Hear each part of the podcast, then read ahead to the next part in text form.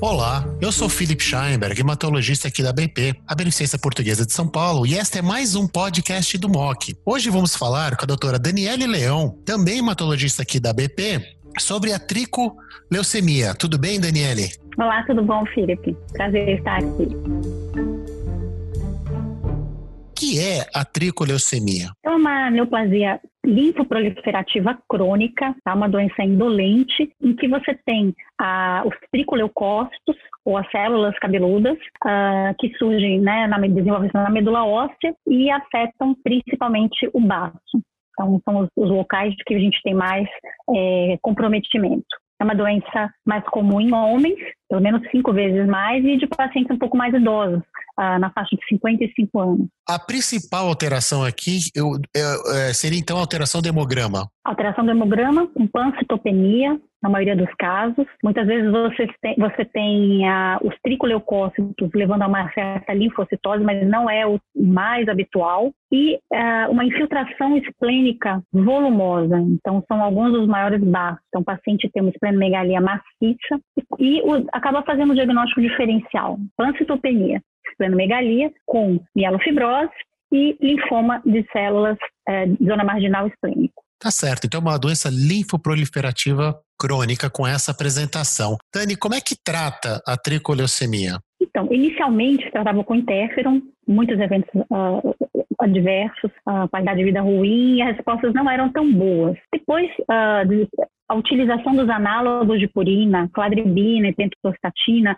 começou a ter respostas muito boas, então assim, mais de 70% de respostas, e respostas que duravam por anos. O problema, Felipe, é que quando os pacientes recaíam, em pelo menos 30%, 40% desses pacientes recaem, você já não tinha muitas vezes uma resposta tão boa e cada vez a resposta durava menos. Então, o problema também é que essas medicações são tóxicas, né? Então, você acaba tendo uh, problemas em relação a isso. É, é, essa cladribina, essa família dos análogos da purina, tem a pentostatina também, mas acho que a cladribina ela é mais utilizada. É, é, é químio, é terapia imunossupressora? O que, que é isso? Então, os análogos da purina, eles entram no ciclo uh, celular e eles acabam levando uma quebra do DNA. Então, eles têm esse efeito citotóxico. O grande problema é que eles são também extremamente melotóxicos. Então, você tem umas citopenias que são prolongadas. É, você tem efeitos também em linfócito T. Então, tem, tem relatos na literatura de até quatro anos após o uso da cladebina, o paciente ainda com depressão de linfócito T.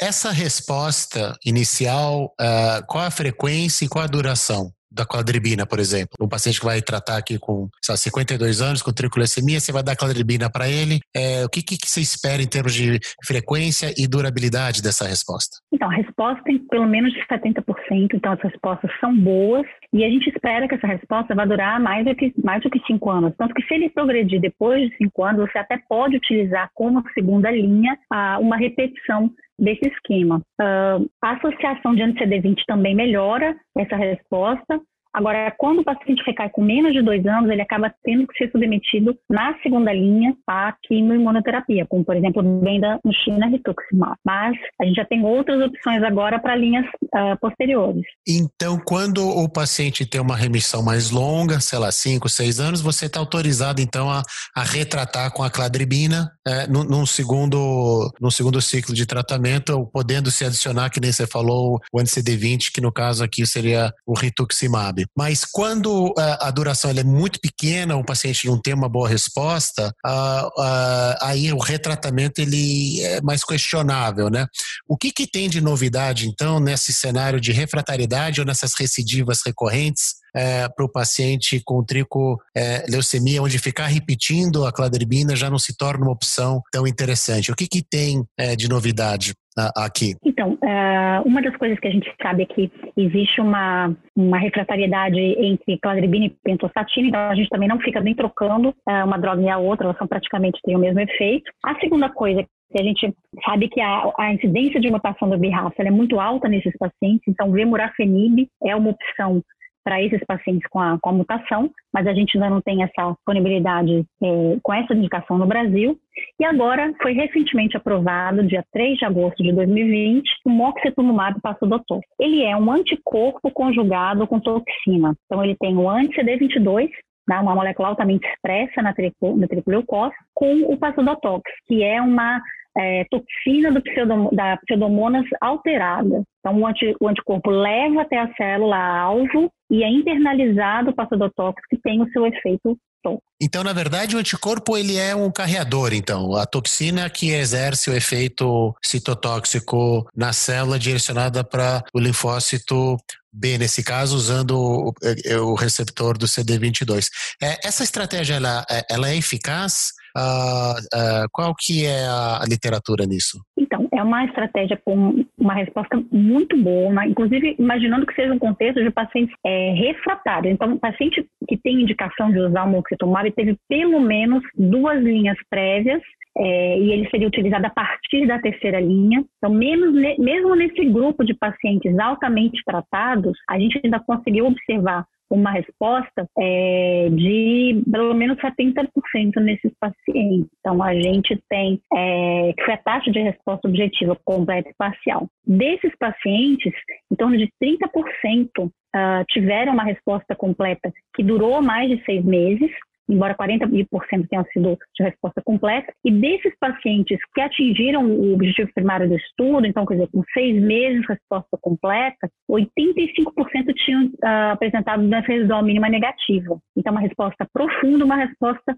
durável, uma terapia altamente eficaz. Muito bom, então, bem, bem interessante esses dados, né? E uh, é, você tem experiência, Dani, com, com moxetumumab aqui no Brasil? Então, utilizei vários pacientes no programa de acesso expandido, que foi antes da aprovação. Então, nós tivemos vários pacientes uh, com idades variadas, de, de, desde pacientes de 40 e poucos anos até pacientes muito idosos. A resposta de todos foi excelente, inclusive pacientes que no, na primeira dose da medicação reduziram o tricleucócito de 50% para 13%, e com melhoras de citopenias já na segunda semana. Né? Então, da primeira para a segunda semana, praticamente todos os pacientes tinham a melhora do hemograma a partir do segundo ciclo. Uh, e a gente tem pacientes, por exemplo, de 95 neutrófilos para 2 mil leucócitos, 2 mil neutrófilos é, no meio do segundo ciclo. Então, uma normalização de plaqueta de 20 mil para 120 mil. Então, é, esplenomegalia, assim, praticamente é, desaparece em torno do segundo ciclo.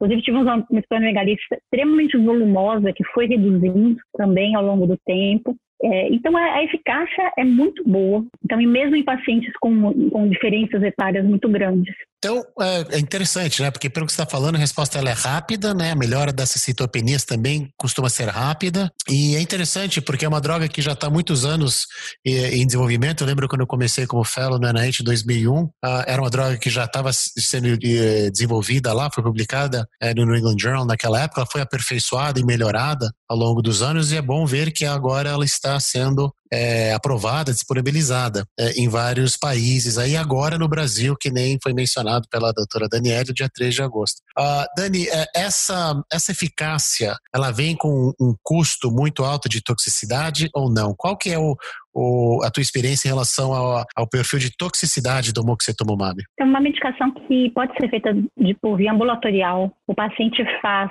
é, é uma medicação endovenosa, 30 minutos de infusão. A gente faz hidratação antes e hidratação depois, pela questão de, de alteração renal. Os pacientes que a gente fez, a gente não, não observou nenhuma alteração é, devido ao medicamento, né? A gente trabalhou bastante a questão da hidratação ao longo da primeira semana, uh, uso, uso de, de AS uh, durante o tratamento, porque como a gente tem a toxina da pseudomonas, existem dois eventos adversos, são muito raros, mais graves, que a gente acaba conseguindo reduzir a incidência dessa forma. É, o mais comum acaba sendo o edema periférico, um pouco de náusea, de fadiga, em menos de, de, de um terço dos pacientes, isso falando em qualquer grau. Agora, o que a gente acaba tendo de mais preocupação seria a síndrome hemolítica urêmica, em torno de 7, 7,5% dos casos, nenhum paciente do protocolo morreu devido à síndrome hemolítica urêmica, e a síndrome de extravasamento capilar, em que o paciente faz edema, faz respiratória. Então, a gente não teve nenhum caso desses, a porcentagem desse último é de 5%,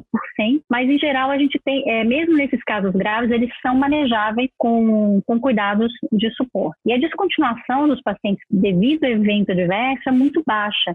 Então, em torno de 7, 7,5% nos estudos que a gente viu. Aqui nós fizemos uh, os pacientes em tratamento foram muito bem. Tivemos hiponatremia, a broncoespasmo em paciente também que precisou de uma melhora é, na parte de, de, de pré-medicação e pós-medicação mas nenhum evento adverso assim mais grave relacionado diretamente. Muito bom, parece uma experiência bem, bem interessante uh, e uma novidade bem importante para os pacientes aí com tricolecemia recidivada é, refratária. Uh, Dani, muito obrigada pela, pela sua explanação, foi ótimo, é, ficou muito claro Obrigada, a, a tricolecemia, o papel, as novidades, praticamente se abordou todos os tratamentos aí, a gente conseguiu fazer tudo isso é, em pouco tempo, mas é, o importante realmente é passar os principais pontos. É, então, obrigada, Dani. E não esqueça é, de seguir o MOC nos agregadores de podcast como Spotify, Apple e Google e receba notificações sobre as, é, os novos conteúdos. Tá bom? Até a próxima!